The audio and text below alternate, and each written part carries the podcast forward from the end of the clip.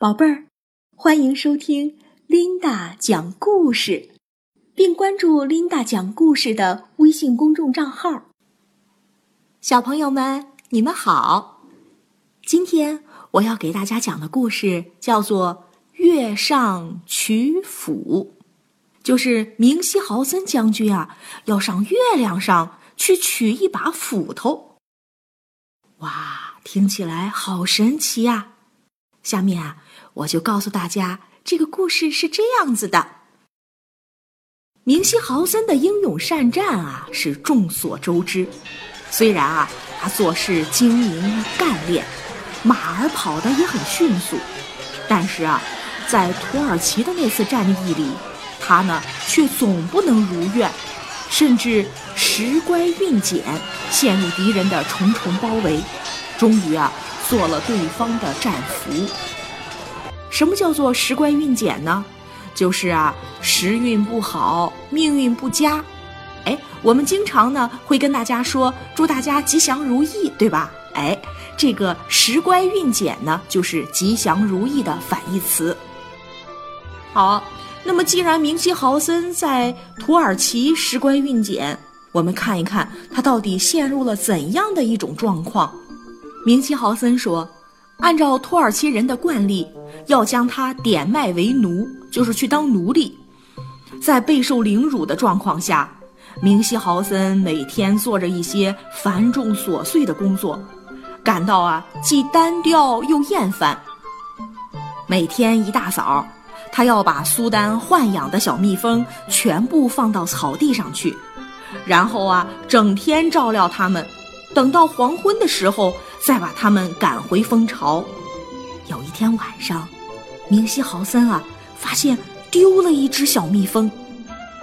他发现有两只大狗熊正在袭击那只小蜜蜂，为了抢吃它的蜂蜜而想把它撕成两片儿。这个时候，明希豪森手头除了那把银斧子之外，并没有其他的武器了。那斧子。是苏丹国家的园丁和农民的唯一标志。于是啊，他抡起斧子，朝着两个强盗扔去，无非啊是想把他们给吓退。可怜的小蜜蜂果真得救了。然而，糟糕的是，由于啊明西豪森用力太猛，把斧子扔到了半空。只见啊。这个斧子扶摇直上，一下子，你们猜怎么着？它落到月亮上去了。呀，这可怎么办呢？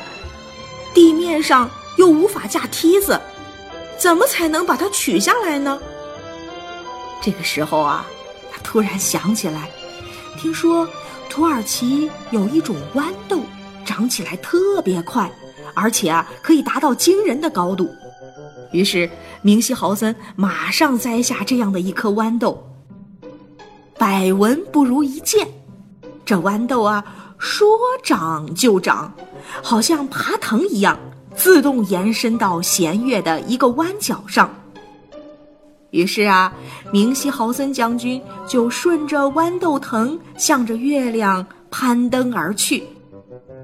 爬呀爬呀，爬呀爬呀，哎，他终于啊到了月亮上。那儿的任何东西啊，都像碎银似的闪闪发光。要在那儿找到他的斧子，可不是一件轻而易举的事。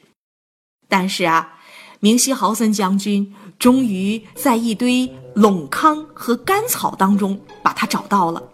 什么叫做垄糠呢？就是稻谷研磨以后脱下的外壳，啊，就是一堆外壳。有一句话不是这么说的好吗？叫“却见垄糠空欢喜”，就是那个小麻雀啊，见到垄糠它挺高兴的，结果呢，它想去吃的时候，却发现只是一堆壳，里面啊并没有肉，所以叫做“却见垄糠空欢喜”。好。咱们不讲小麻雀了，咱们还是讲讲这个明希豪森将军。他找到了斧子，他现在呢要从月亮上回到地面可是啊，发现又出问题了，强烈的阳光啊，把他的豌豆藤给晒焦了，他失去了梯子，再也无法回到地面。呀，这可怎么办？别说这个明希豪森将军啊，特别聪明，他急中生智，拿干草来搓绳，他能搓多长就搓多长，自己啊沿着绳索往下坠。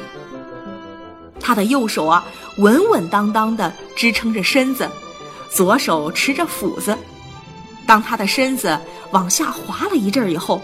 就把头顶上那段多余的绳索砍断，与下面的绳索再接起来，就这样一步一步的引体下降。这绳索砍了又接，接了又砍，情况当然不是很妙。